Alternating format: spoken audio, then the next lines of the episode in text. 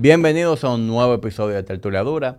En el día de hoy tengo por aquí a mi hermana Julia Yaryura. Vamos a discutir sobre bienes raíces, cómo encontrar la propiedad ideal. Este episodio llega a ustedes gracias al Banco Popular, Altis y YouTube.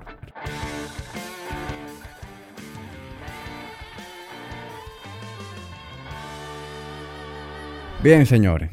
Hoy yo, yo no estoy seguro si, si esto sea una buena decisión la que yo he tomado el día de hoy. Eh, quien está aquí acompañándonos es mi, mi hermana mayor, Julia. Yo, para que sepan un poquito el contexto, yo tengo tres hermanas, ¿verdad? Yo estoy rodeado de hembras. Y en mi casa, a pesar de que yo soy la figura masculina, el macho alfa y el favorito de mi mamá, mis hermanas no me respetan. Y ellas estaban, están las tres, locas por venir aquí a, a boicotearme el podcast y a destruir la imagen que con mucho esfuerzo y sacrificio yo he construido. Eh, hoy está aquí Julia. Yo espero que sea una, conversación un poquito más orientada a lo constructivo que a lo destructivo. No, pues tú no debiste traer. Empezamos mal. Yo estoy sola, mis hermanas no están aquí, pero lo haré por las tres. Hablaré y contaré por todas. Ah, gracias. Te, de nada. te agradezco. No debiste. ¿Qué es lo que? Todo bien. ¿Y tú? Todo bien.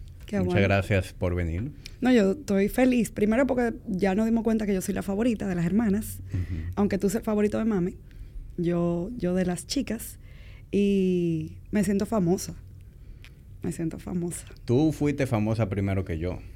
Sí, pero tú me pasaste, me llevaste la milla. O sea, si yo tengo un chin de fama, eh, tú fuiste famosa primero que yo, porque yo recuerdo ir a un supermercado y en caja que me preguntaran si yo soy hermano de Julia Yaryura. Sí, pero ya tú me pasaste. Entonces, para, para que entiendan de dónde venimos, ¿verdad? Eh, Julia es una persona que ha tenido diferentes trabajos y pasiones. Eh, pero no tantas, ¿eh? Tres. Tres. Tres. Tres. Pero han sido tres industrias totalmente distintas. Te has reinventado en tres ocasiones. No te creas, hay dos que se parecen mucho. Sí, la primera idea de ahora. Exacto. Bueno, pero cuéntale a la gente. ¿Qué tú, qué tú has hecho? Bueno, eh, ¿cuál es tu edad, Julia? no hay necesidad. Bueno, primero nosotros los dos tuvimos una formación laboral desde muy jóvenes, o sea, ver a nuestros padres como inculcarnos eso y eso nos, nos dejó mucho. Eh, al principio entré a la empresa familiar de, diseño y remodelación y, y, aire acondicionado y pues me especialicé en esa área, eh, al igual que tú. Luego de ahí desarrollé una, marca, una, línea de accesorios bajo mi nombre, Julia Yaryura, el cual duró 13 años. Y ahora estoy en bienes raíces. Sí. Y, y que la creación de... Tú venías con lo de los accesorios en paralelo a, lo, a Paypack. Pero si mi memoria no me traiciona, lo que hizo como que tú te volcaras 100% a eso fue darlo a, a Matías. 100%. 100%. Eh, yo tenía como ese deseo de, hacer algo y lo empecé a hacer por mí pa, y para Yamel y Yamila y Mami. Y, y, eso se dio, se fue como, fue como creciendo. Pero justo cuando di a luz, no sé qué pasó, yo dije, no, como que tengo que seguir como que con lo mío. Y, y aunque PayPal era lo mío también, porque es mío, pero tomó una pausa. Todos sabemos lo que pasó. Tú querías estar más presente sí. para sí. Y el trabajo, o sea, en ese momento el taller yo lo tenía dentro de mi casa. O sea, yo fui presente todo el tiempo en su inicio, en sus años iniciales. Sí. Yo creo que si hoy en día nosotros tenemos, yo creo que podemos decir orgullosamente que somos muy responsables y tenemos una gran ética de trabajo. Yo, yo se lo atribuyo a esos años eh, en Paypack. Como tú dices, nosotros trabajamos desde muy jóvenes. Yo incluso trabajo desde más joven que tú. No. Sí. No. Claro que sí. Claro que no. Tú entraste oficialmente. Oficialmente. Primero que yo a la empresa. Oficialmente. Pero mi niñez yo la hice allá en verano. ¿Tú no? Claro que sí. Lo que pasa es que yo estaba en Yarbón cuando eso. En otra empresa familiar también. Es lo mismo, es la misma empresa que cambió de nombre. Exactamente. Pero yo tuve, mis veranos también eran ahí. Y mis tardes. En el departamento utility. Llévales a luz, llévales a... Sí, como empezamos todito, sacando copia y mandando fax. Así mismo. Ya las dos cosas se hacen muy poco. Así, así mismo. Pero sí, definitivamente eh, la presión de papi eh, fue muy Pero fue muy bueno, ¿eh? O sea, Claro, lo no, que- yo lo agradezco. yo también, Tú no te imaginas, 100%. tú no te imaginas cómo yo agradezco eso. Y pasar por todos los departamentos. Eso- Es decir, pasar por cuenta por cobrar. Servicio al cliente. Pasar por servicio al cliente. Para darle un poquito de contexto a quienes están escuchando. Era una empresa de, de varias... de- nosotros, es una empresa que se dedica en el día de hoy a ser contratistas generales, pero en esa época era prácticamente únicamente aire acondicionado. Luego Así fueron es. entrando otras líneas. Damos servicio de instalación, de reparación y de mantenimiento a todos esos clientes. Todo el que tiene un aire acondicionado en su casa sabe lo que es cuando el aire se daña, que hay que darle mantenimiento, que tú llamas a la empresa para que vayan y te resuelvan. Y la, y la presión que uno Claro. como cliente le mete a esa empresa, ¿tú entiendes? Porque Claro. tienen que No, entonces imagínate estar de este lado, del de la empresa, que tú eres la persona que tiene que dar la cara a cada persona que llama incómoda porque todavía no han ido o porque el que fue le hizo un... le ensució la pared, le dejó algo botando agua. Así mismo. Cosas que son muy naturales de esa, de esa industria, pero a una temprana edad, verte como en como una bola de ping-pong, porque tú eres la persona que da la cara al cliente, ¿verdad? A pedirle excusa, a buscarle solución, a darle una respuesta. Pero internamente tú eres quien está también en la candela de darle seguimiento al técnico, que todos Lo- sabemos lo charlatán que puede ser ese, e- ese- esa eh, emplomanía, eh, las cosas internas de la empresa. Entonces, nosotros pasamos por todo eso, por tener que estar en el área de servicio al cliente, por estar en el área de cobro, llamando a gente que no te coge el teléfono, a gente que, que el cheque para la firma, que llámame el viernes y el viernes no te coge el teléfono. No, y la presión del dueño, papi, pidiendo que hay que resolver, que hay que pagar la nómina, que Claro. búscame el dinero. O sea, Claro. no fue fácil. Y tú sabes qué, qué, se- qué me marcó muchísimo a mí. De mis primeros días, o sea, de cuando yo entré ya oficialmente con 17 años, eh, una vez yo, papi se va a almorzar, o sea, él está recogiendo su llave, como siempre, para irse. Y yo recojo mi cartera. Y él se voltea y me dice, ¿para dónde tú vas? Y yo no voy a comer. Tú tienes una hora de almuerzo y yo tengo dos. Tú no te puedes ir conmigo porque ¿cómo, cómo tú lo haces? ¿Cómo tú vas a llegar? Yo me tuve que quedar a comer allá. Y fue después mi rutina. O sea, ya después sí era parte de, de mi día a día. Pero todo eso yo lo agradezco. Claro. Porque tú pasas por cada escalón. Sí. O sea, cualquier habilidad social o, o cualquier habilidad de negocio que yo tenga hoy en día de saber vender, de saber sentarme con quien sea a, a pelear precio, a vender una idea, a vender un negocio, a buscarle soluciones a los conflictos, a lidiar con personal. Todo eso yo se lo debo a, es- a, esa, a esos años que fueron muchos. O sea, yo me integré a la empresa en el 2003 como que oficialmente, que ya yo estaba en tercero de bachillerato. Tú sabes que yo me portaba muy bien y la manera de papi a sí. mí disciplinarme fue Claro. involucrarme en la empresa después del trabajo. Y tuve la empresa hasta el- yo salí entre comillas porque sigo presente eh, en el 2018, que incluso los primeros ocho años de Body Ignition yo hacía las dos cosas. Sí, yo me acuerdo.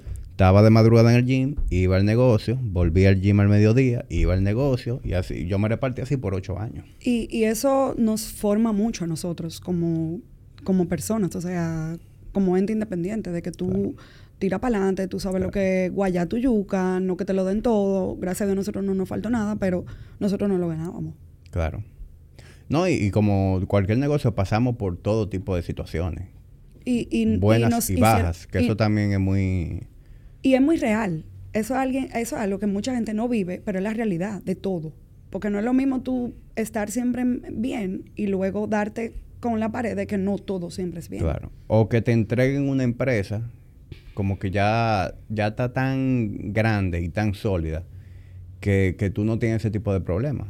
Sin embargo, nosotros pasamos por todo tipo de cosas en- y, y- y- y estamos ahí como que presentes, eh, siendo dolientes en la empresa, siendo empleado de la empresa, pero al mismo tiempo siendo hijo de papi. Sí. Y, y sentándonos a comer y en la noche a hablar con él y como tener un insight que uno no, no tiene de no, de no ser de, de esa manera. Y, y saber que papi, que también es workaholic, que no se desconecta, veníamos trabajando en la, en la empresa y luego ca- el camino que uno lo hacía hasta la casa era hablando de eso. Cuando llegábamos, teníamos que hablar de eso todavía. Que yo creo que eh, el, que yo sea así se debe en gran forma, en gran parte a papi, porque eso fue lo que yo, eso es lo que Claro, yo he visto. eh. claro. Es decir, para yo ser menos workaholic, yo, ten- yo he tenido que ir haciendo como que un... Tú sabes que mientras tú vas hablando, me, me- me están llegando dos episodios. El de, el de papi, yo diciéndole que quería ir al muelle con él a sacar la mercancía. Me encantaba ir al muelle. No sé por qué, pero me encantaba. Y, y el otro era las tantas veces que papi me votó. A ti él te votó mucho. Muchísimo. A mí no. Muchísimo. A ti no. Parece que era el mejor empleado. Pero a mí me votaba y yo lloraba porque él me votó y ese me se sentía mal, él me votó. Pero entonces yo al otro día me acabo de acotar, yo estoy desempleada. Y él me abría la puerta. ¿Y qué tú haces que tú no te has parado? Y yo, pero tú me votaste ayer. ¿Qué he votado? Ni votado. Párate de ahí, muchacho, y ven. O sea, uno se quedaba como en serio. O sea, no, no hay ni un día era- libre. Era una familia tóxica. Sí, era una familia tóxica. sí. 100%. No, y, y cuando la vaina de tú vivir con tu jefe, cuando nosotros salíamos un viernes en la noche, el sábado papi quería que uno llegara más temprano que nunca. Y te lo echaba en cara ya. Claro. Tú eso por tú estar en la calle. Tú, tú me viste a mí en eso. Yo, yo estoy aquí. No, y te, y te mandaba a hacer cosas que él sabía, como que tú tenías que estar muy sharp. Eh, vamos a pasar inventario. Ajá. O sea, nunca se paga ese inventario sábado por la mañana. Y tú quieres que hoy yo pase inventario. Sí. Sí, sí, sí, sí. Y entre las cosas. No, y cuando entraba al cuarto. Tú no querías salir anoche. Párate ahora. ¿Y a qué que huele? Aquí este tufo. Tú estabas bebiendo. Y, y más joven, entre las cosas tóxicas que no puedo olvidarlo. Cuando ya salíamos, que cerrábamos el portón, te decía, ve, devuélvete y ponte una correa. y era esa correa negra de levilla, feísima. No, y yo, tú sabes que to- uno, todo el teenager pasa por época y, y yo pasé por mi época de skater. ¿te Claro? Que yo claro. vestía, yo andaba en personaje. Yo, Claro, yo, lo yo recuerdo. era, yo era Tony Hawk. Yo recuerdo los tatuajes que yo me hacía en tu nombre. Y, y cada vez que íbamos a hacerlo un domingo, que él me devolvía. Yo no voy a salir contigo así, yo lo que parece un palomo. y yo me quedé par de veces. y Yamel también estaba en ese güey. Yamel y Sí, tú sí. eran competían. Yamel era una chica rock. Ustedes competían a ver cuál. Muy bien. Bueno tiempo. Sí. sabes que yo, yo me, me río de cómo han cambiado los tiempos y cómo nosotros mismos eh, tenemos como que unos estándares de vida que nos hacen complicarnos más la cuenta. Porque yo veo, por ejemplo, yo nada más tengo a María José, pero yo tengo amigos que desde que tienen dos muchachos hay que cambiar el vehículo y hay que comprarse una jipeta con tres filas de asientos, que sé yo qué. Y si tienen tres, es una suburban que hay que comprar. Y, y yo nada más pienso en que nosotros éramos cuatro y andábamos toda la vida en un carro sedán de cuatro puertas. Y irónicamente se supone, ¿verdad? Que a medida que los muchachos están más grandes y que papi progresó, el paso más lógico sería que comprarse una jipeta, ¿verdad? Pero no, papi tuvo la grandiosa idea de comprarse una L200. Cómoda, una cómoda L200. Una, una bastante cómoda L200. co- Confortable. El que recuerda la L200, la que se pegó en el año 2000, Sí, más o menos. Sí. Recuerda cómo era esa cabina de atrás, que Y era lo- bastante estrecha. Y lo dócil que Los doblaba. Lo dócil que doblaba. O sea, No, y los amortiguadores atrás, que era de muelle. Y nosotros andamos los cuatro ahí. Sí. Yo- Felices.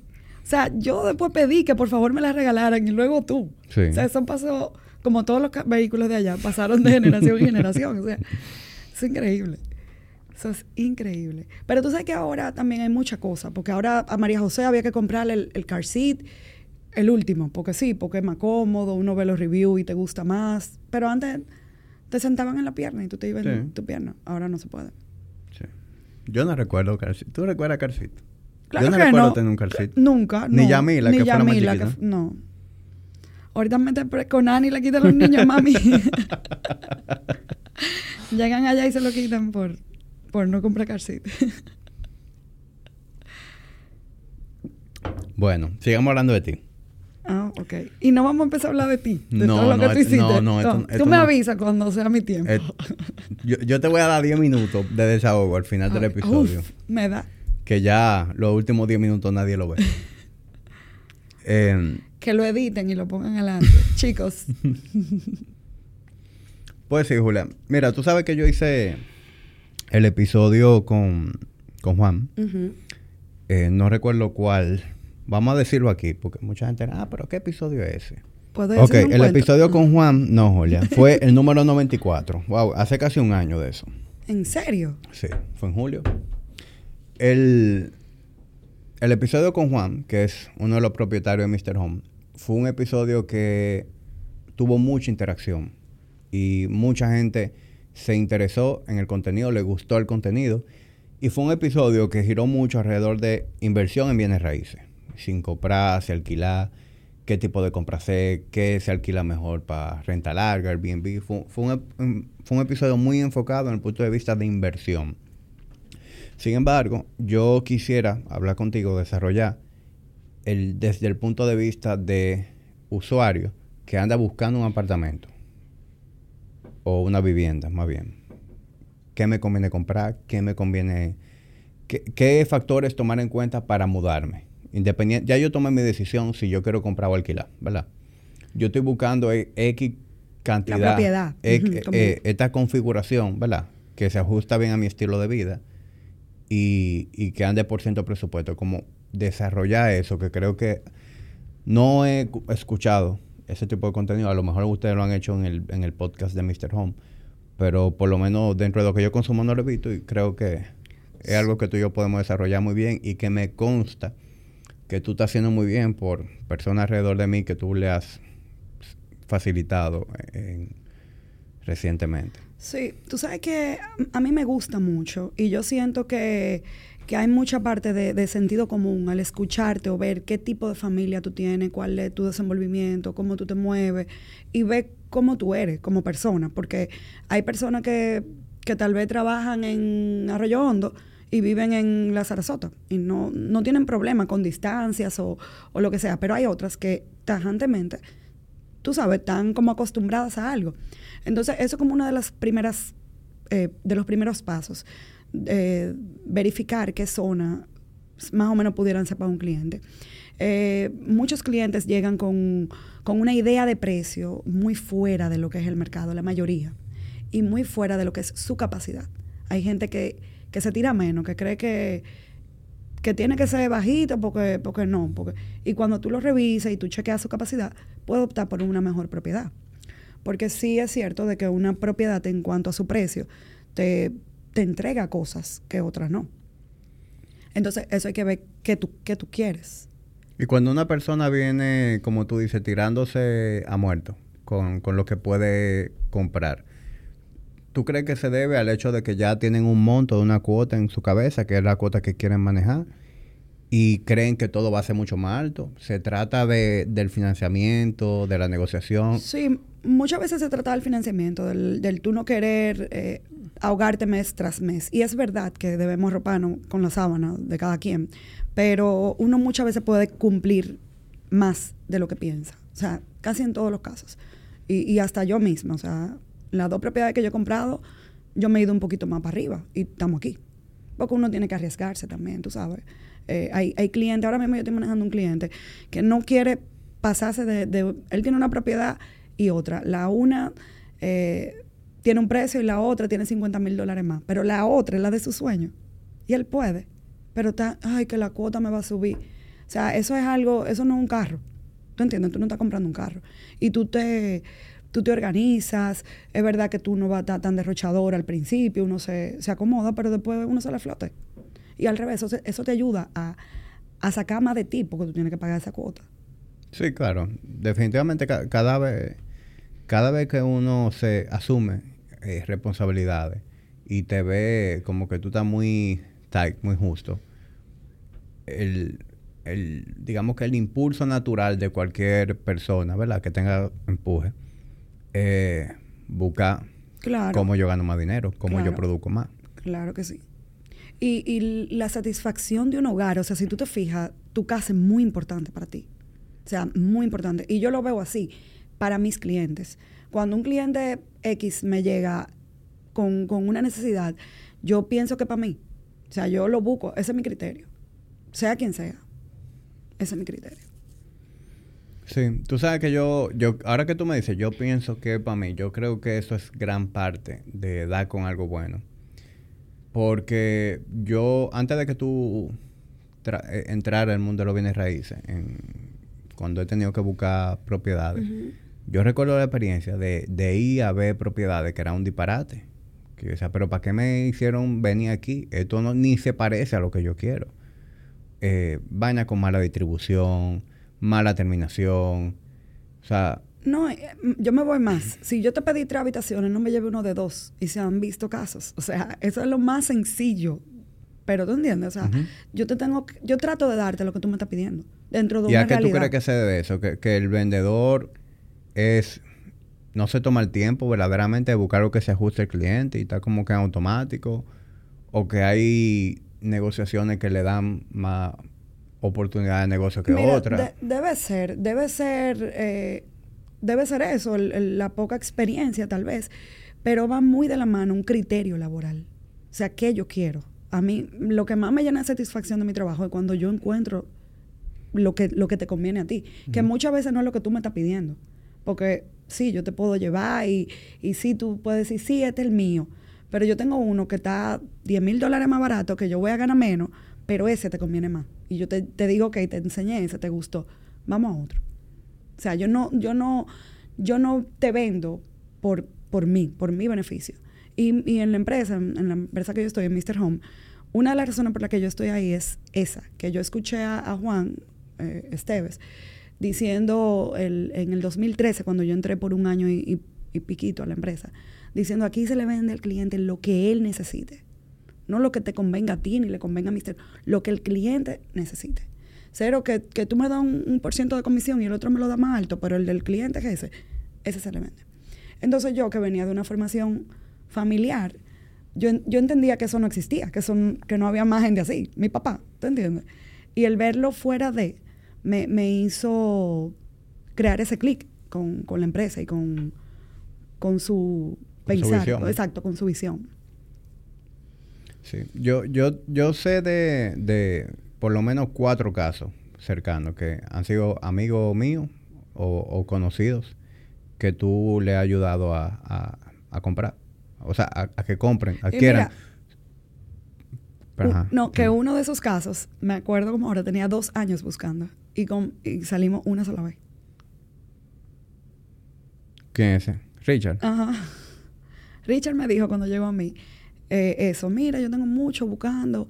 Eh, él, él, me entró por una, por una publicidad en específico, por un apartamento en específico. Cuando yo llegué a ese apartamento, que él me dice lo que quiere, yo le digo, no, espérate, vamos a un segundo. O sea, de ahí no fuimos a otro. Cuando fuimos a ese, me dijo, es esto ya. Y él compró ese. Sí. Por eso te digo, yo tengo por lo menos cuatro así que me lleguen rápidamente a la cabeza, que tengo su nombre en la cabeza. Cuatro personas cercanas que tú le has ayudado a adquirir su, su vivienda y los cuatro em, me han dado a mí como feedback de la experiencia. Me han dicho, óyeme, tu hermana es una montra, yo tenía... Riégalo, riégalo. tu hermana es una montra, yo tenía tiempo buscando y tu hermana me encontró justamente lo que yo quería. Está, por ejemplo, el caso de Eduardo, que Eduardo tenía algo en su mente y tú lo conseguiste algo mucho mejor. No, y, Eduardo fue un cliente que se dejó llevar. O sea, él, se dejó, Eduardo fue, fue algo que surgió. Aparte de que Eduardo es familia, o sea, alguien con quien uno tiene como más confianza. Yo fui con Eduardo en un apartamento y un sábado andaba con los niños, o sea, fue algo como súper informal. Y, y Eduardo me dice, mira, yo quiero un apartamento con tantas características, perdón. Y yo le dije, no, mira, este no es, porque tú con ese presupuesto puedes conseguir algo muchísimo mejor. Y de una vez me llega una, una propiedad para él. Pero entonces luego Pamela me dice, ay, pero tú sabes que me encantó. Y yo, ¿el qué? La casa que tú subiste. Nosotros venimos de casa, o sea, Eduardo era nuestro vecino. Y, y yo le dije, pero es que esa casa es perfecta. Si ustedes están dispuestos, tú sabes, porque el presupuesto obvio cambia y demás. Yo le dije, si ustedes están dispuestos, puede ser. Y, y, me acuerdo que yo llamé a la propietaria de ahí un sábado a las 3, 4 de la tarde y le dije, ¿podemos ir ahora? Dijo, sí, vengan. Vieron la casa y se enamoraron.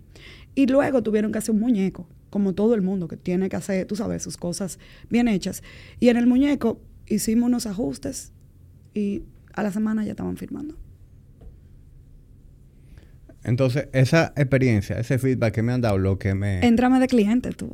¿Eh? Entrame de cliente, te quiero ganar una chelita. te, sorprenderé, no te, no te apures. Eh, esa experiencia de gente cercana a mí, lo que me dice es que tú haces muy buen trabajo seleccionando lo que tú vas a enseñar. Porque yo veo que tú no pones a la gente a dar bandazo, a perder tiempo, sino que tú vas directa a algo que se ajusta. Y me consta que eso no es fácil. Y, creo que el hecho de que tú piensas mucho así, tú te pones en el lugar del cliente. Si yo fuera él, ¿qué yo quisiera para mí? Y, y como que parte de ahí. Es que es fácil. O sea, si tú tienes una necesidad y, somos parecidos, porque mis clientes también me han entrado en, una edad parecida y demás, es simplemente, ¿qué tú quieres? Eso mismo voy a querer yo. Si, si, si entramos aquí, hay una filtración grandísima, tú la vas a ver, yo la voy a ver también. Entonces yo no te puedo decir que está limpio, porque no es así. Es sentido común usarlo. y, y en tu experiencia, ¿Cuáles han sido los errores más comunes que tú has visto que la gente, que tú has visto que la gente, que incluso no, no haciendo negocio contigo, sino cuál es el error más común de una persona que anda buscando una propiedad, la adquiere, eh, pero luego no llena su expectativa, se, topa con sorpresa o al poco tiempo después tiene que buscar otra cosa, como que cuáles son las cosas más comunes Yo, yo pienso que no hay una cosa, o sea, no es que pueda haber una cosa más común, es que tal vez se asesoró mal y compró mal. Porque el, estar todos los días de una propiedad a otra te hace saber, depurar. Hay propiedades que yo misma las he visto y, prefiero no venderlas. Ya sea por un tema de, del, del, título, de, algo, de ese propietario que no, tú sabes. Entonces... Pasa eso, que a veces no, no te da buena vibra el propietario y tú no haces negocio. Sí. Me pasó con una parejita de, de señores muy mayores que el propietario no, no, no se dejaba guiar. Y yo asesoro tanto a una parte como a la otra. Y entonces, como tú me lo estás pidiendo, estás afectando a mi cliente. Entonces, vamos a llegar a un acuerdo donde. Y no. Y yo le dije a los clientes, se lo, yo soy muy transparente, o sea, yo se lo dije así mismo. Yo, miren, si quieren podemos comprarlo, pero está pasando esto y esto y eso no, no me parece como tan, tan correcto. Y ellos me dijeron, no, lo, lo que tú digas. Y ese mismo día conseguimos otro, los dos, tres días. O sea, fue, fue rápido también. Porque es que tú tienes que estar, yo tengo que estar segura de lo que estoy haciendo. Comprar una propiedad es algo. Y mira, hay cosas que yo lamentablemente no las sé, porque yo no vivo en ese apartamento. Pero uno tiene cierta, cierta noción ya. Y yo me fajo a conocer el mercado. O sea, eso es algo que, que día a día yo lo, lo, lo, pulo. Y eso es lo que me ayuda, porque si, si yo no conozco tu apartamento, pero yo sé que es perfecto para vendérselo a Adrián, por ejemplo, eh, pero Adrián me entra, yo le voy a vender en, aquel, porque yo el tuyo ni sé, ni sé lo que es. Entonces, eso yo trato de, de educarme, tú sabes. ¿Y, y, y cómo tú haces, cómo se hace ese scouting de tú como que... Yo sé que cómo funcionan las agencias que le van entrando propiedades, ya sea porque se está desarrollando un proyecto nuevo o porque yo quiero vender o alquilar mi propiedad y los contacto a ustedes. Pero me imagino que eso es un mar de cosas que ustedes están viendo ahí. Entonces, tú cómo haces ese trabajo de, de tú tomarte el tiempo, ir a cada propiedad y como depurar para saber qué es lo que tú verdaderamente vas a enseñar de ahí. Bueno, eh, en mi caso y en el caso del equipo de nosotros, porque somos un equipo bastante grande y todos nos manejamos como con la misma línea, eh, nosotros esporádicamente, cada cierto tiempo, estamos visitando las torres, o sea, los proyectos en construcción en sus diferentes etapas. Si el proyecto avanza, tuve que un sábado, un domingo hacemos un, recorrido. Y yo lo camino, veo que, veo que tengo al lado, dónde tengo vista, dónde, ¿tú entiendes? O sea, me, lo, me, voy empapando. También el tiempo ayuda mucho, porque al momento de yo entrar, obvio, no era lo que yo sé hoy. Y con relación a las propiedades listas, lo mismo. Un cliente que me entra para conocer siete propiedades, yo la estoy conociendo también. O sea, yo estoy viéndola también. La estoy paseando contigo y cada vez que voy veo algo positivo o negativo de, ella y le busco como su familia. E, es, lo que normalmente yo hago. ¿Qué, porcentaje de personas están buscando apartamento versus casa hoy en día? La gente le tiene mucho temor a las casas. O sea, el, el porcentaje que busca casa es, es menor Primero porque por un tema de seguridad, por un tema de, de precio y, y, distancias, que aquí los sitios donde más casas hay son un poquito más retirados. Eh, los apartamentos se buscan más. Y si tú te fijas, hay muchísimo más demanda, porque también los apartamentos crecen hacia arriba, o sea, no... Sí, hay más oferta. Hay, hay más oferta, exactamente. Sí. Sin embargo, por ejemplo, yo te lo he dicho, mi, mi sueño es vivir en una casa.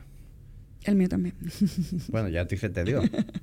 mi sueño es vivir en una casa.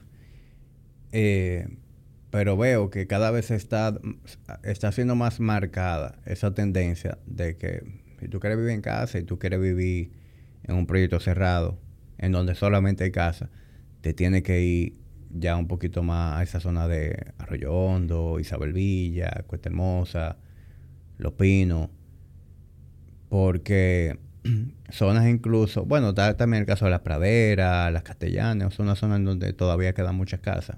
Pero, pero no es tan cerrado como... No, y, y, están habitadas prácticamente. O sea, en esos sitios que tú mencionaste de Arroyo Hondo, se pueden encontrar solares, que fue lo que hicimos nosotros. O sea, tú tienes más, puedes diversificar tu, tu, lo que tú buscas. Sí. Pero eso es lo que menos la gente busca también. Un solar para construir, no. la locos. gente quiere la cosa hecha. Claro. La gente le odia a la construcción. La, le, perdón, le huye. la gente le huye a la construcción. Bueno, es que es, es traumático. Sí. O sea, nosotros porque crecimos en eso. Sí. O sea, para nosotros eso no es nada extraño.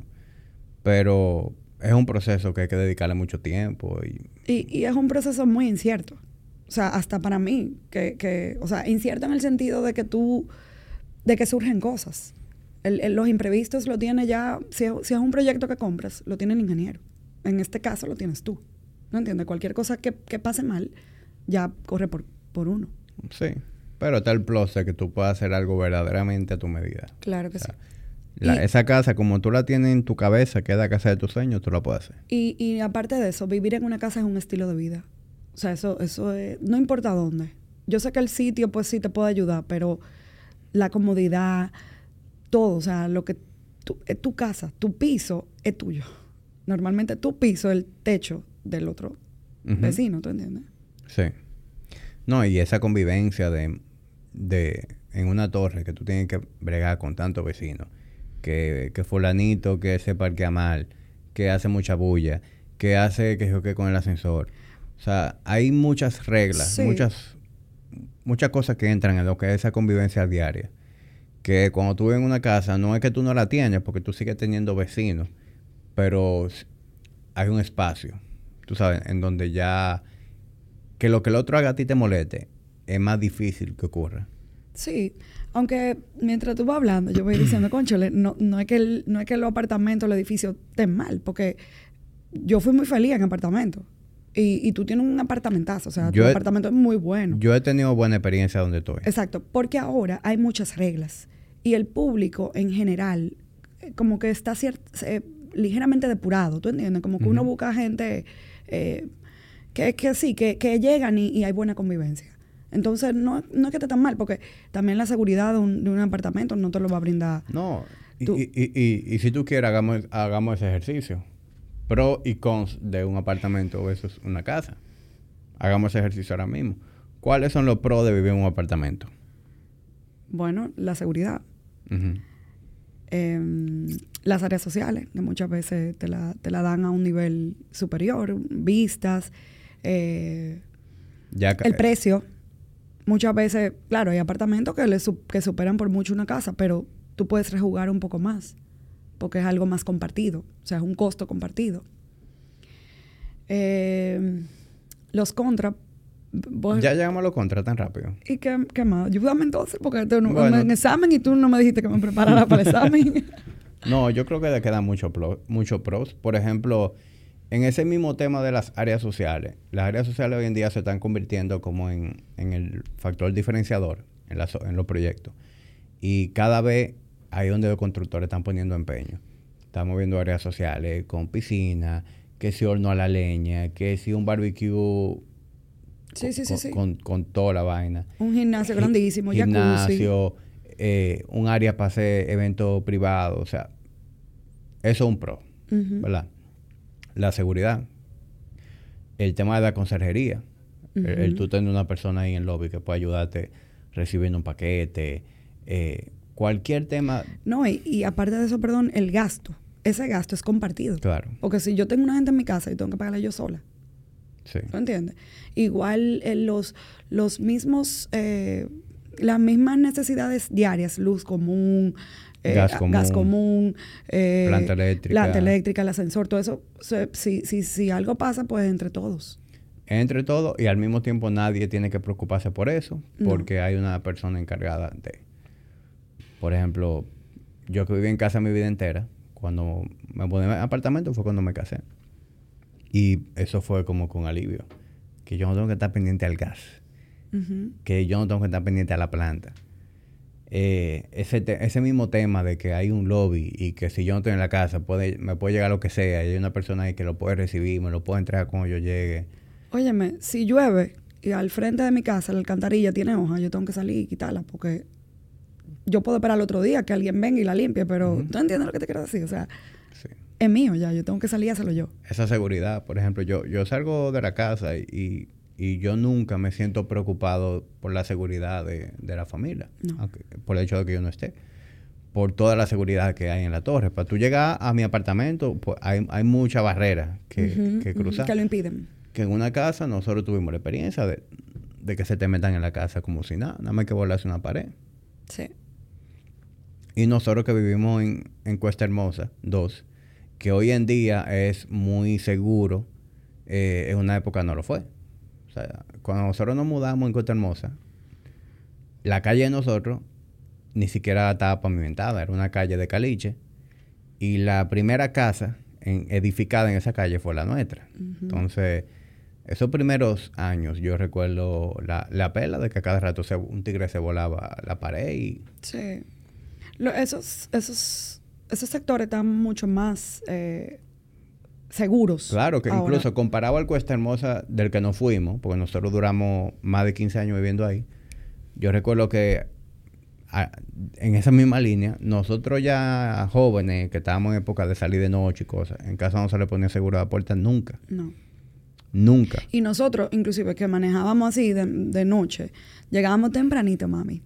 eh, tuvimos, tuvimos un recorrido un tanto oscuro y nunca nos pasó nada.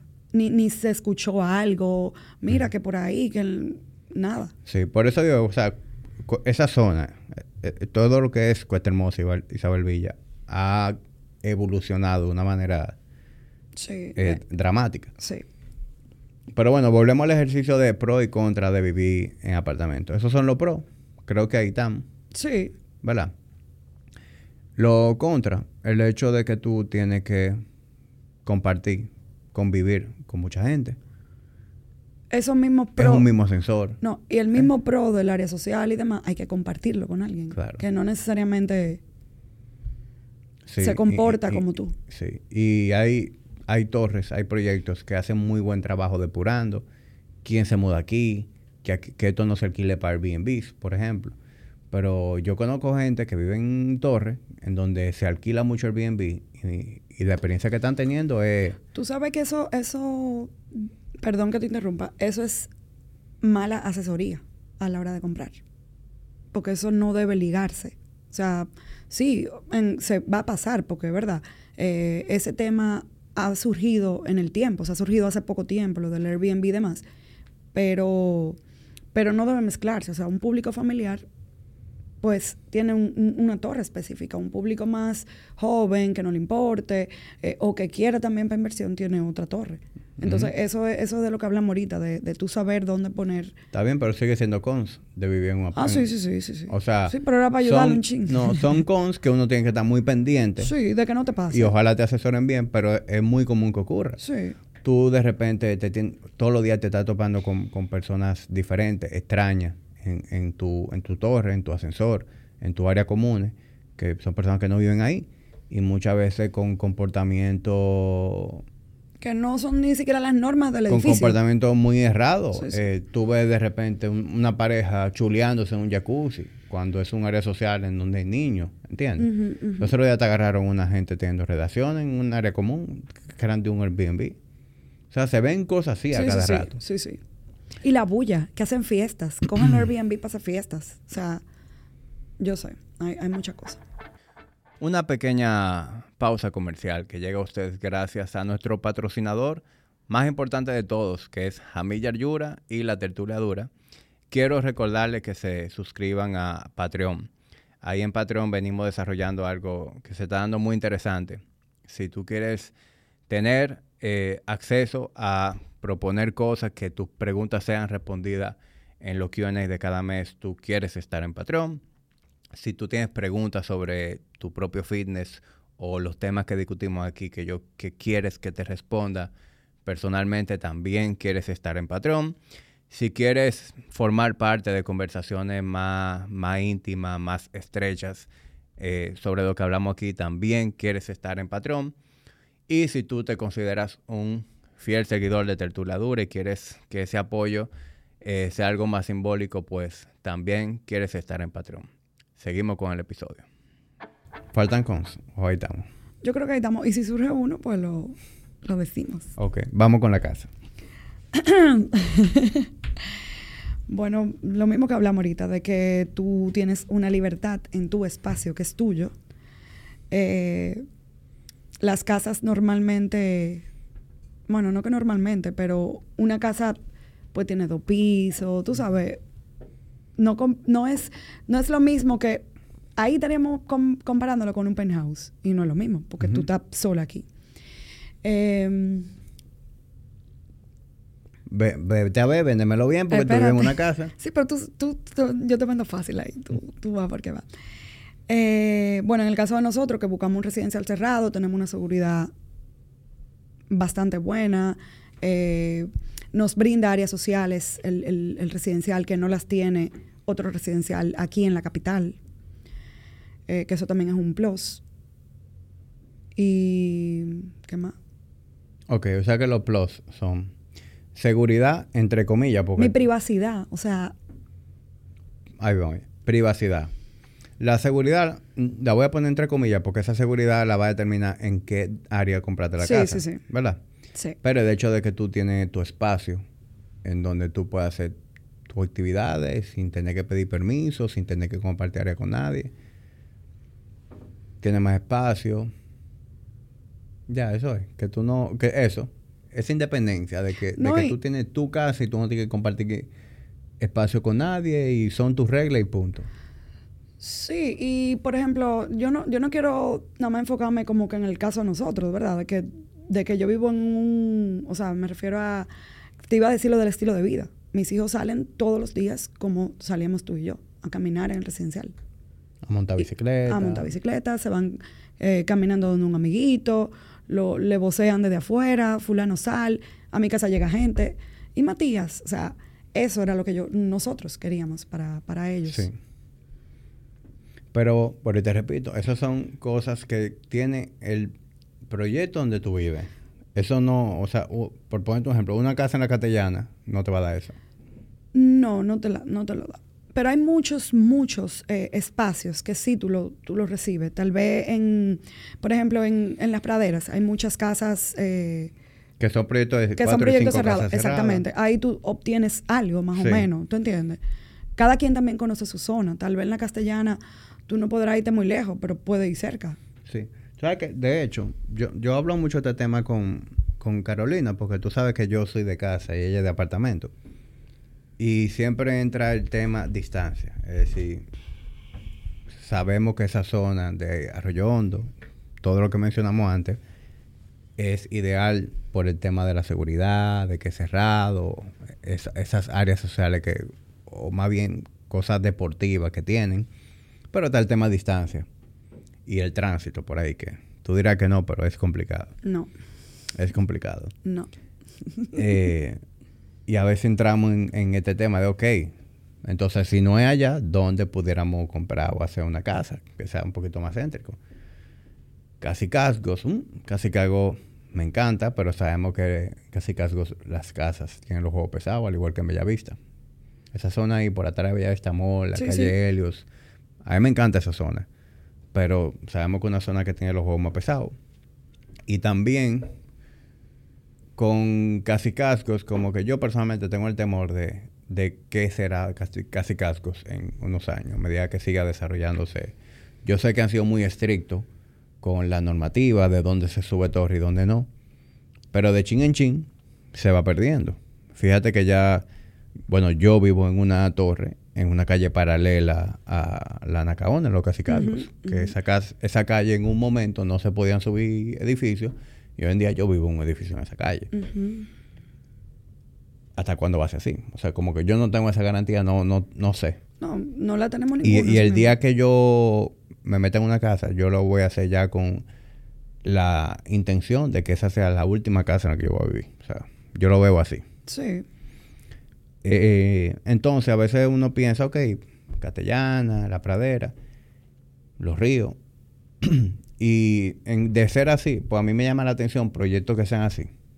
De varias casas, que son proyectos cerrados, en donde uno tenga esos beneficios que uno tiene en una torre ah, mira, vamos a tener una seguridad, vamos a tener una conserjería, vamos a tener una planta eléctrica en común, vamos a tener gas común y vamos a ponernos de acuerdo toditos para compartir esto. Así me, llama. Pero al mismo tiempo yo veo que esos proyectos siempre están full. Es difícil ver una casa en venta eh, en proyectos como ese. Sí y no. Te voy a mandar unas opciones que tengo. Eh, en construcción yo tengo varios. o sea, hay. Las opciones las hay. Lo que hay que saber buscarlas para ti, en dónde tú la quieres, qué tú quieres. Otra cosa, tú nunca lo vas a recibir todo. Algo hay que sacrificar y ponderar. O sea, estoy obteniendo de verdad. Mira, mi esposo que nunca vivió por ahí, él, siempre vivió en casa, pero en los prados. Yo pensé que él me iba a dar un poquito más de trabajo para llevarlo para el monte. Como, ya le encanta. A él le fascina. O sea, él está feliz, como si fuera local. Él está como si él, si él se hubiera criado por ahí. Pero él dice que él nunca ha cogido, primero, nosotros tenemos casi dos años ya viviendo allá. Y él me dice, yo nunca he cogido un tapón, uno, que... Mm. Es que no, a mí no es así. Yo, yo no sé por qué tú estás pensando. no, tú estás mal. es que ustedes creen que todo el mundo vive como ustedes. No, tú estás mal. Tú estás mal. Está bien. Pues yo tengo la misma responsabilidad. yo tengo la misma responsabilidad que tú. Es que no es, no es tanto así. Ajá. ¿Dónde estudian tus hijos? muy cerca, pero no es eso. No es eso porque no es eso. Sí, ¿dónde estudian tus hijos? Ahí pero yo no trabajo, pero yo trabajo en, la, en el centro. Ajá. ¿Y a qué hora tú y tienes que estar en tu del centro, un tapón del centro. ¿A qué hora tú sales a trabajar? No. Tú manejas tu tiempo, tú manejas tu agenda. tú no tienes que salir a la hora que sale todo el mundo a trabajar. Ulises tampoco. Él puede trabajar remoto, él puede... No, pero es que no es tanto así, o sea, uno trabaja. Pero es que eso no quiere decir que tú no trabajes. Lo que yo quiero que usted, lo que te quiero decir es que ustedes pueden manejar sus horarios. ¿Y qué ustedes hacen? Ustedes evitan salir a la hora que sale todo el mundo y por eso ustedes no han vivido el infierno que es vivir por ahí. No, pienso que no. Te voy a invitar. Una Semana Santa. Está bien, pero invítame después de las 7 de la noche. Tú ves que tú estás mal. Mira, tú te metes en un tapón del centro y muchas veces... No, no, es que yo no digo que el centro te excepto. Espérate. Exacto, porque... Todo, espérate, espérate todo está complicado. Todo. Yo no digo que sea cuestión exclusiva de ustedes. Pero como yo tengo que salir de mi casa a la tuya, yo lo pienso bastante. También tú y yo vivimos de, de bueno, sí, sí pero mira lo que pasa. Yo no sé qué va a pasar ahí o, o, o cuándo finalmente se van a ejecutar los planes. Pero esa zona ha crecido demasiado y la única vía de acceso que es la rotonda. Sí. La rotonda y esta calle, ¿cómo se llama? La católica. La, la, la, que de la policía. No, esa es la del destacamento, que por todo el que vive en Cotehermosa, esa zona, es el desahogo. por, ahí que yo corto para hacerle eso. Claro. Yo vine por ahí para acá ahora. claro, entonces tú me estás Pero yo vine, yo llegué en 28 minutos aquí, para que tú sepas, de mi casa. A las 3 y media de la tarde, te felicito. Bueno, gracias. ¿Sale, a, ¿Sale a las 6? ¿Por qué no sale a las 6? He salido a las 6 mil veces. Y, va, y va a durar una hora y 38. No, no. Está bien. No tanto así. Te, exhorto a que hagas un día, una semana en mi casa. No, gracias. Vamos a cambiar por una semana. Ah, eso sí podemos hacer. Tú en la mía y yo en la tuya. Mira, yo, yo personalmente pudiera hacerlo. Porque yo, al igual que tú, yo no tengo un estilo de vida...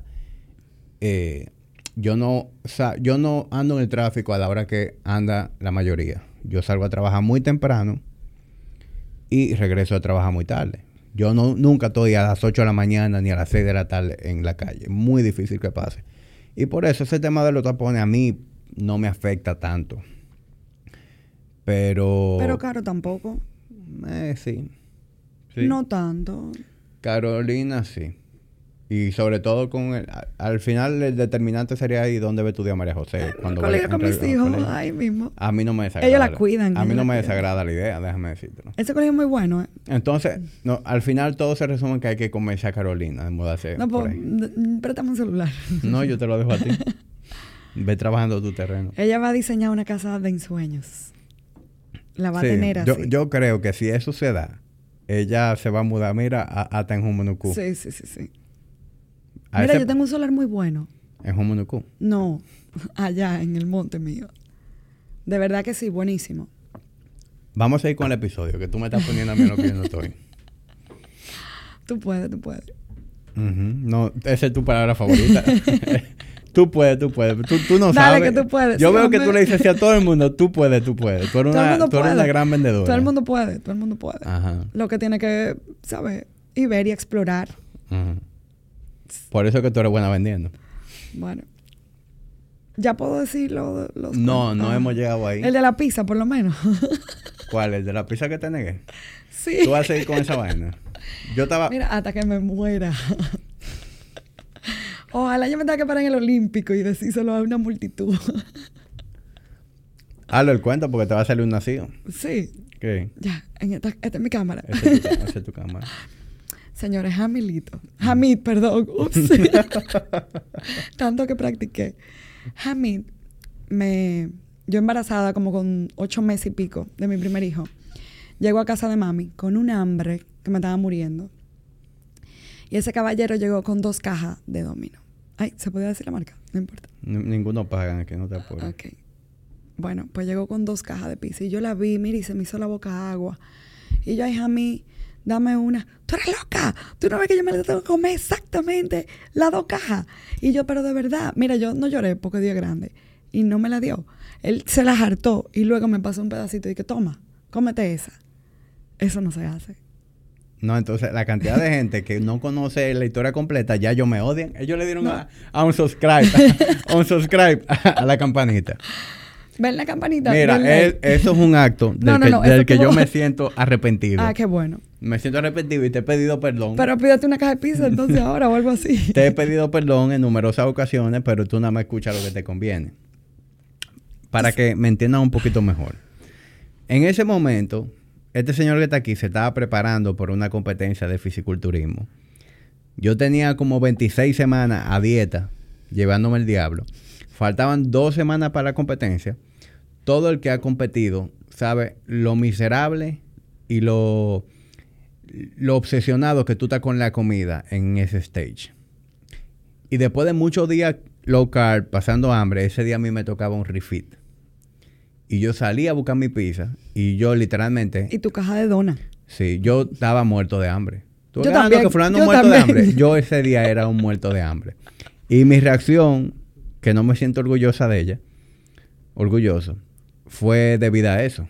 En otras circunstancias yo nunca te hubiera negado la pizza. Embarazada yo con Y mucho. Me decía fue que como el yo. panzón. No, no. Y yo con esa hambre. No, en verdad me pasé. Sí. Pero ya, te lo sacaste del sistema. Sí. Podemos continuar. ¿Puedo hacerle ahora el de la directora? El de la firma de la directora.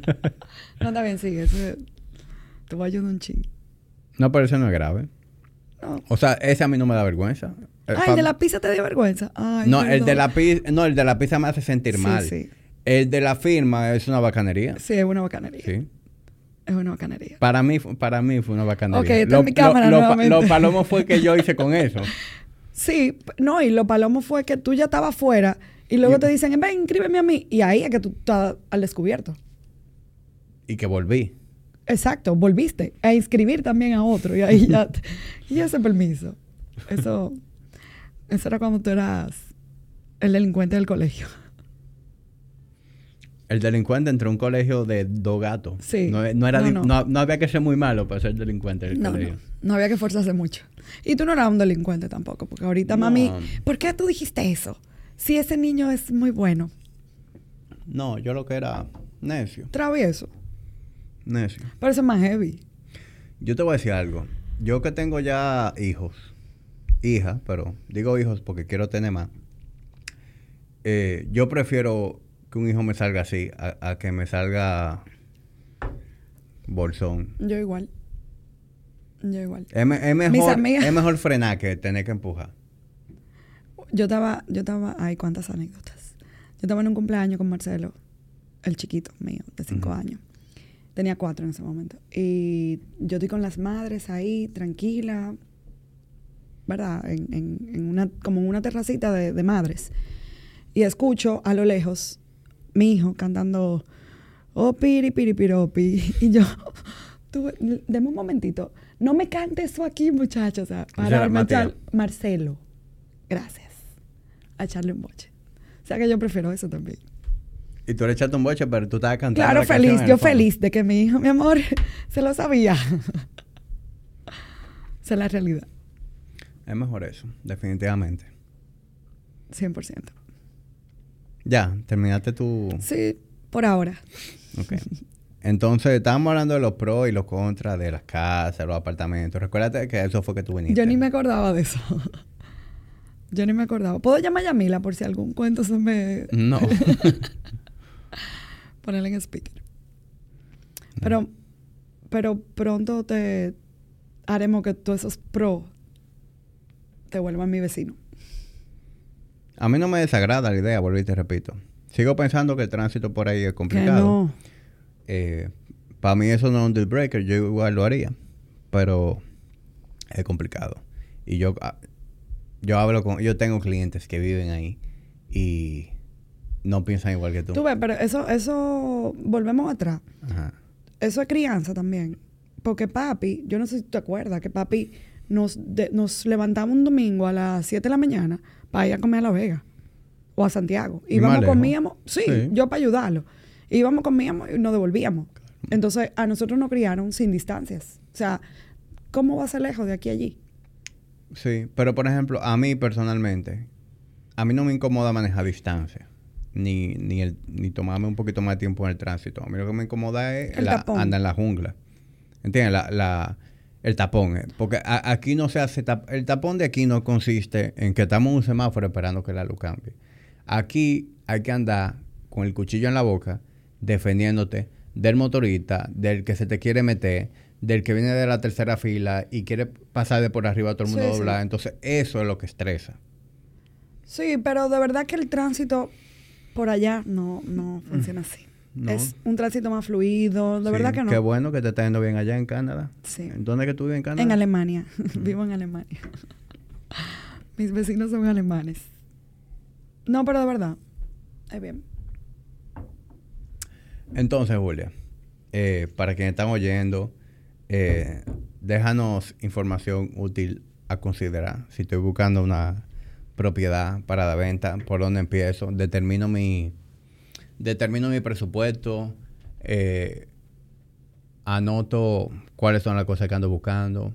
Sí, yo te diría que se asesoren, o sea, que me llamen.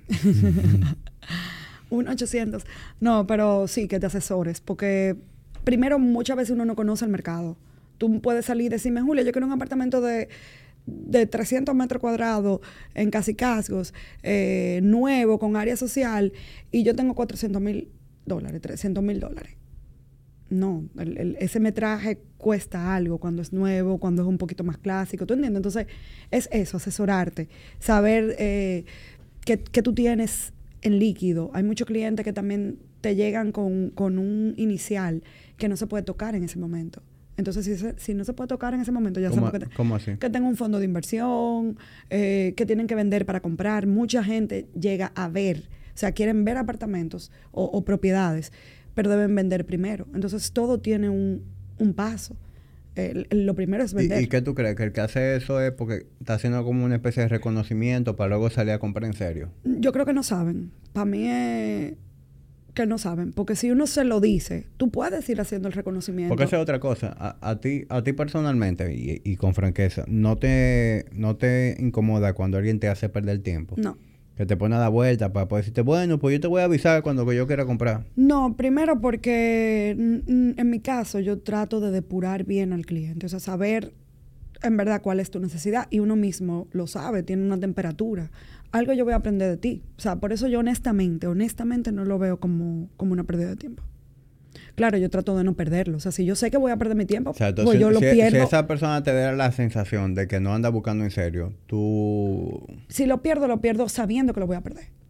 Pero no, no, no a loquear. ¿Cómo así? No, no entendí. Algo le voy a sacar o, o te voy a llevar a una propiedad que no conozco, algo que me salió nuevo, de paso me sirve para verlo y poder ofrecerse al otro cliente. Voy a conocer de ti porque tú dices que no. Esos son de los contras con que la gente viene, que uno luego s- tiene más armas para, para ayudarlo, para, el- para ir abriendo el camino, ¿tú entiendes? Entonces, algo se saca. En este negocio yo siento que algo se saca.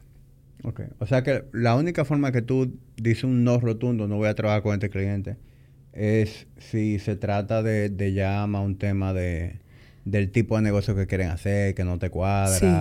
Sí, o, o tal, o tal vez de su de que, de que las cosas deben ser, deben ser- deben hacerse de una forma. Y tú ves que él no está siguiendo los pasos. O sea, no, no podemos saltar la mitad del camino. ¿Entiendes? Comprar tiene pasos, aunque uno crea que no. O sea, tiene pasos. ¿Te, te ha pasado que, que, que tú, un cliente no te da buena espina y tú no, Claro. no sales con ellos? Claro. Hasta por, por tu seguridad, como que... Por, sí, no le he pensado tanto en mi seguridad, aunque uno siempre se relaja, o sea, en, mi interior, tú sabes, de que, ay, irá a pasar algo aquí esta vez, lo agarrarán. Pero, pero no tanto por mi seguridad, sino por eso, porque es un negocio que, que me puede traer problemas en el futuro y uno no está buscando eso. Y, y en ese mundo que se da tanto tema de lavado, eh, dinero ilícito, yo sé que al final, mientras se haga con todas las de la ley la operación, ustedes no... Nadie, nadie en su sano juicio, por ejemplo, déjame dar un Sí, poquito sí. más de, de- de- de contexto. Eh, yo tengo un gimnasio. Si mañana una persona viene y quiere ponerse en mi gimnasio, yo no le voy a hacer una depuración. Esa persona quiere mi servicio, va a pagar el servicio de una manera lícita, yo no tengo por qué negarlo. Salvo que yo entienda que esa persona me va a afectar el clima que yo tengo aquí adentro. Pero entonces, em, en este ámbito que estoy yo, en este negocio, en este mundo, es diferente. Porque si tú me vas a usar a mí para limpiar un dinero en el gimnasio por inscribirse, una mensualidad, no, no, No, no. Tú sabes, Se no. lava eh, abriendo el gimnasio. exacto, montándote sucursales. ¿Cuántas sucursales tú quieres? Entonces, en mi negocio sí yo debo depurar, sí yo depuro. Y hasta depuro, no es que yo te voy a hacer un interrogatorio, pero hasta depuro para saber qué te voy a buscar. Entonces, entre esas está esa parte de, de a qué tú te dedicas. A mí, gracias a Dios, no me han tocado eh, casos que yo deba salir huyendo, tal vez uno o dos. Y no salir huyendo, simplemente eso se va pagando solo, tú sabes. O sea, no, no sé, así se paga. No le da seguimiento. ya. No, pero me tocan muchas familias. O sea, mi público es familiar, con hijos parecidos a, a- a los de mi edad, eh, personas fajadas que están echando para adelante. Sí, es que yo creo que todo el mundo gravita hacia su semejanza. Eh, si cualquier persona que salga a buscar un producto, una necesidad, siempre se va a sentir más atraído hacia algo que se parezca a lo que ellos quieren ser o a lo que ellos son. De hecho, se ve mucho en los gimnasios. O sea, tú, eh, y te pongo el gimnasio como ejemplo. Sí, sí, sí. Tú vas a Body Ignition y tú vas a ver, ¿qué tú vas a ver? Tú vas a ver personas jóvenes, personas de que son ejecutivos, que son emprendedores, eh, o que trabajan freelance. Tú vas a ver personas que tienen intereses en común, que probablemente fueron a, a las mismas universidades. Si tú estás viendo gente como de un mismo, de una misma burbuja, por, por decirle, por De ponerle un término. No por el tema de que sea excluyente, sino por el tema de que este grupo de personas, de una manera u otra, terminaron en el gimnasio. Porque es un negocio que funciona mucho por referimiento, porque la herramienta con la que uno vende es social media. En, en- yo publico algo en redes sociales y a mucha gente no le puede interesar, no se pueden identificar conmigo, mucha gente dirá, yo para ese gimnasio que yo quiero ir. Entonces, eso se da mucho y entiendo que en tu caso, pues también se da eso, que la gente, por ejemplo, en tus redes, que tú tienes una red donde tú compartes cosas de propiedades y, y al ratico cumple, comparte un cumpleaños de, de uno de, tu, de los niños. Sí. Entonces, la gente va a eso, porque ya hoy en día esa es la carta de presentación de la gente. Sí. A mí me mencionan quien sea y yo antes de hacer negocios con esa persona, yo lo voy a buscar en social media ah, ok, esta persona hace esto, va a tal sitio, tenemos esto en común, ok, este es. Y, y como tú te conduces también, a la hora de tú hacer un acercamiento, porque mi primer acercamiento es telefónico, básicamente. Tú- o sea, yo, tú ves el trato que yo te doy. Yo estoy haciendo un trabajo limpio, o sea, en todos los sentidos. Eh, es una asesoría genuina. Entonces, no hay mucho marco, también. No, no hay mucho marco. ¿Qué Mira. más? ¿Qué mal tú dijiste? No. ¿Qué, qué más? Ah. Pregúntame, pregúntame. Mm, yo creo que de- desde el punto de vista de, de vivienda, pues, al final lo, lo que yo quería era que, que yo entender y también que la persona tenga la oportunidad de, de conocer tu punto de vista. Ya tú tienes un buen tiempo en el, en el mercado dedicándote a eso. Eh, re- por retroalimentación de la gente, sé que tú haces bien, muy buen trabajo. Yo no lo digo porque tú seas mi hermana, eh, sino por el hecho de que tengo muchas personas cercanas que reconocen el trabajo tuyo y, y creo que hace falta siempre como esa información. Hay mucha gente que siempre está pensando en comprar eh, una propiedad. Yo creo que lo que hemos hablado se trata más de personas que quieren vivir la propiedad Sí. más que inversión. Sí. Fíjate que todo lo que nosotros hemos hablado ha sido desde el punto de vista de una persona que quiere comprar para, Para vivir, para para- vivir. No, ya si tú estás comprando como inversión, pues yo creo que ya es un factor de decisión mucho más lógico, Y, mucho y es más una numérico. propiedad, exactamente, es una propiedad totalmente diferente, donde se mide la rentabilidad. Eso es lo único que hay Y que tú medir. dirías que ese es tu, ese, ese es tu nicho. ¿Cuál? La persona que quiere vivir la casa. Sí, 100%. La casa, o, o sea, La que quiere vivienda, la que vivienda. quiere vivir Sí, la vivienda. 100%. Tú no vendes muchas cosas para inversión. Yo vendo para inversión porque tengo la capacidad. Como te digo, allá Juan, de la mano de Juan, pues sí. Pero lo, de las cosas que más me gustan es encontrarle ese hogar a esa familia. Eso es de las cosas que más satisfacción me da. Y más cuando yo puedo hacer clic con, con, con, con ella, con, con la cabeza, tú sabes, las mujeres, obvio. La mujer es la que siempre... Sí. La decisión la tienen las mujeres. Lo siento. No, no lo sientas. Las cosas son como son. Las cosas son como son, así mismo. Puede, puede ser que, obvio, eso es algo compartido, no debe ser solamente de una sola parte, porque... Pero la decisión final... O, sí, o- Déjame, déjame cómo lo organizo mi, mi idea. Los dos tienen que estar de acuerdo. Obvio, porque Es una decisión obvio, muy y tiene que importante gustarle y, a y que monetariamente implica un, un sacrificio. sacrificio. No tiene que gustar a ambos. Pero es mucho más fácil que a mí no me convenza del todo y a mi mujer le guste tanto que yo empiece Que tú a- accedas. que yo acceda y que yo Ujú. empiece a que A yo, verle que los yo me sienta abierto como a verle los pros, a cambiar de opinión.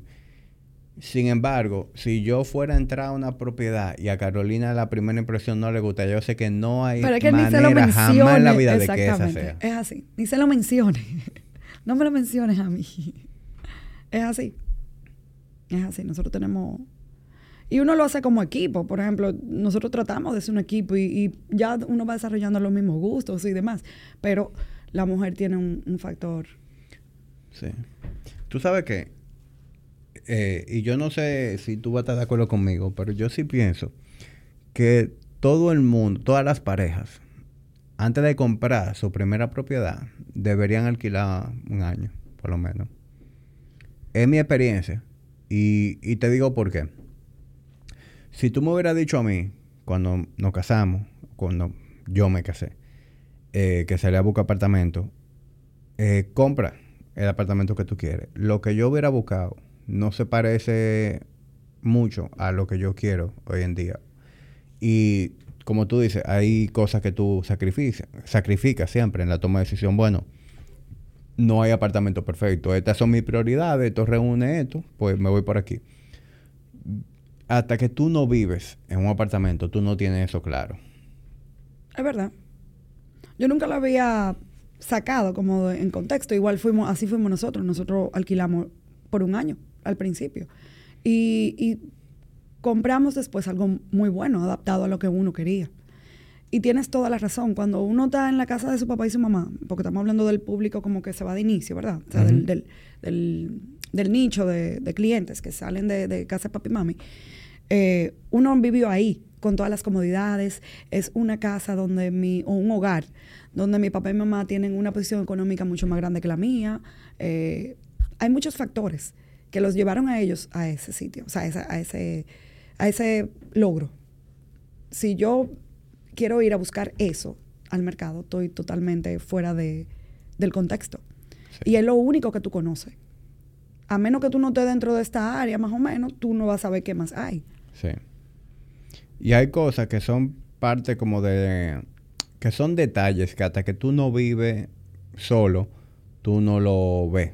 Por ejemplo, el tema de, de si hay edificio alrededor. Eso es algo que a lo mejor tú no le das importancia, pero cuando tú sales de tu balcón y tú te sientes apechurrado entre varios edificios y que tú sientes que tú le puedes pasar azúcar al vecino al lado por el balcón, tú dices, esto no está heavy. Todo, todo tiene su público, porque hay gente que, que, te, que tú le muestras un apartamento en un edificio, una torre que tiene balcón y otro que no, y te compran el que no lo tiene. O sea, todo tiene su público. Pero tú tienes razón, en tu caso tú eres muy del, del, de ese espacio libre. Sí. O sea, tú pero, no pero soy muy de ese espacio libre y al mismo tiempo no quiero nada cerca. O sea, yo no quiero... Samuro. yo soy un samuro, sí. Pero yo no... A mí no me gusta vivir pegado de, otro apartamento. O sea, de que balcón con balcón. Que yo estoy en mi balcón y yo... puedo hablar con el vecino al lado en su balcón. A mí, a mí eso no me... Totalmente. Eh, pero esas son cosas de las que yo... De las que cuando tú hablabas ahorita de lo que yo, de lo que estudio, por ejemplo, yo sé que tú eres fumador, yo a ti no te puedo llevar a algo sin balcón, imposible, imposible, porque tú ese espacio lo necesitas. O sea, No, esa es mi área, o sea, eh, incluso aunque yo no esté fumando cigarro, no cigarrillo, puro, para los que no saben lo que es cigarro. si yo no estoy fumando, incluso esa es mi área. O sea, donde yo me paso todo el tiempo, yo esté trabajando, yo esté relajando, yo siempre estoy en el balcón. En la casa, o estoy en el balcón o estoy en la habitación durmiendo. No me busco en otro sitio. Yo soy de ahí full. Pero volviendo a lo que usted decía, como de, e, e, esos detalles que a veces uno no tiene claro hasta que vive solo. El tema de con cuántos con cuánto vecinos tú te sientes cómodo conviviendo. No es lo mismo vivir en una torre en donde hay 8, 10 apartamentos a vivir en una torre en donde hay 65 apartamentos. Tú estás conviviendo con demasiada gente. No es lo mismo. Eh, ¿Te gustan las áreas compartidas sociales? Hay gente que le encanta tener eso fuera de la casa. A mí no. A mí dame espacio dentro de mi casa. Yo prefiero eso. O sea, si yo viviera en un sitio con área social, yo no me veo usándola. A mí me gusta estar en mi espacio, no compartirlo con nadie.